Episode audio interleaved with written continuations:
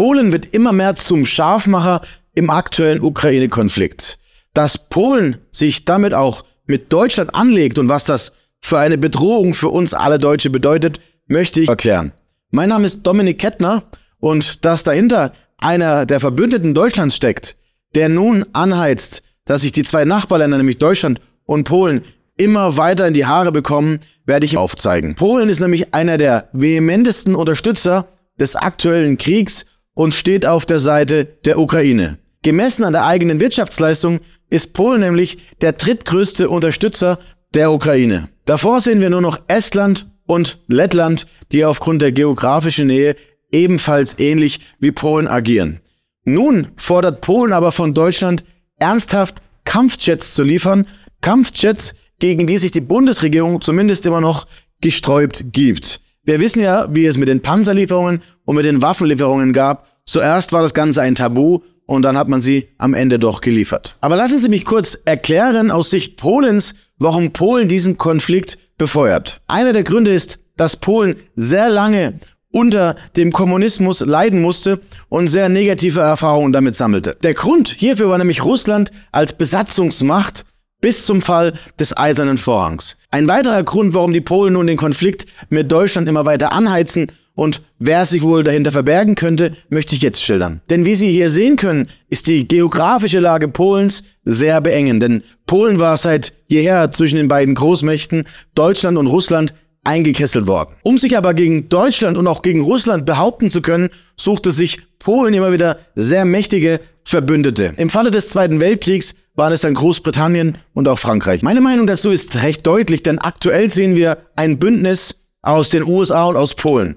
Denn die USA haben eine einzige große Vision. Sie möchten vermeiden, dass Deutschland sich mit Russland zusammentut und das um jeden Preis. Damit ist man auch bereit, Deutschland zu schwächen und Polen zu stärken. Denn die USA möchten die Vorherrschaft über Europa. Der Grund dafür ist ganz einfach, denn Deutschland ist Europas größte Wirtschaftsmacht und diese Macht soll nicht zu groß werden.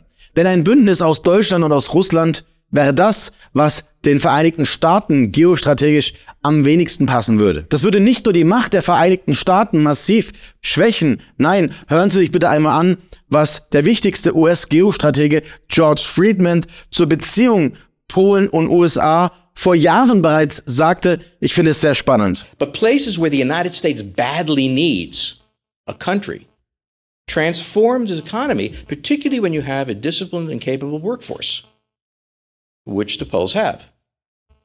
And especially when you're sandwiched between two countries that may well cooperate and for whom you have no great love. I mean, if you ask a Pole about whether you prefer a Russian or a German, they'll say an American. I mean, last time was the French. They prefer anyone. And it is not clear that Germany is prepared to participate in other competition with Russia, that it's in a position to do so.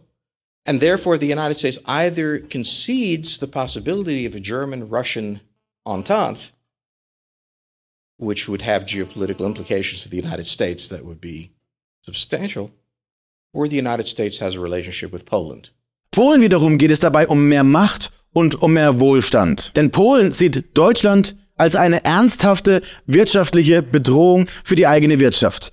Der polnische Ministerpräsident sagte dazu erst im Dezember, dass die deutsche Dominanz eine Bedrohung für Europa sei. Deutschland wolle nämlich heute das mit wirtschaftlichen Mitteln verwirklichen, was man früher versuchte mit militärischen Mitteln zu verwirklichen. Und um das noch einmal klarzustellen, das ist keine Kritik an den polnischen Bürgern, nein, es ist eine Kritik an der polnischen nationalkonservativen Regierung, die derzeit dafür sorgt, dass die polnische Regierung genau das tut, was laut Umfragen gegen die Meinung des polnischen Volkes geht. Denn laut den neuesten Umfragen sind die Polen nämlich nicht zufrieden damit, was ihre Regierung macht und vor allem, was ihre Regierung hinsichtlich der antideutschen Politik veranstaltet. Dass die polnische Regierung sich überhaupt noch im Spiegel anschauen kann, wundert mich, denn Polen blockiert Öllieferungen an die deutsche Ölraffinerie in Schwedt. Polen aber kauft gleichzeitig günstiges russisches Öl ein.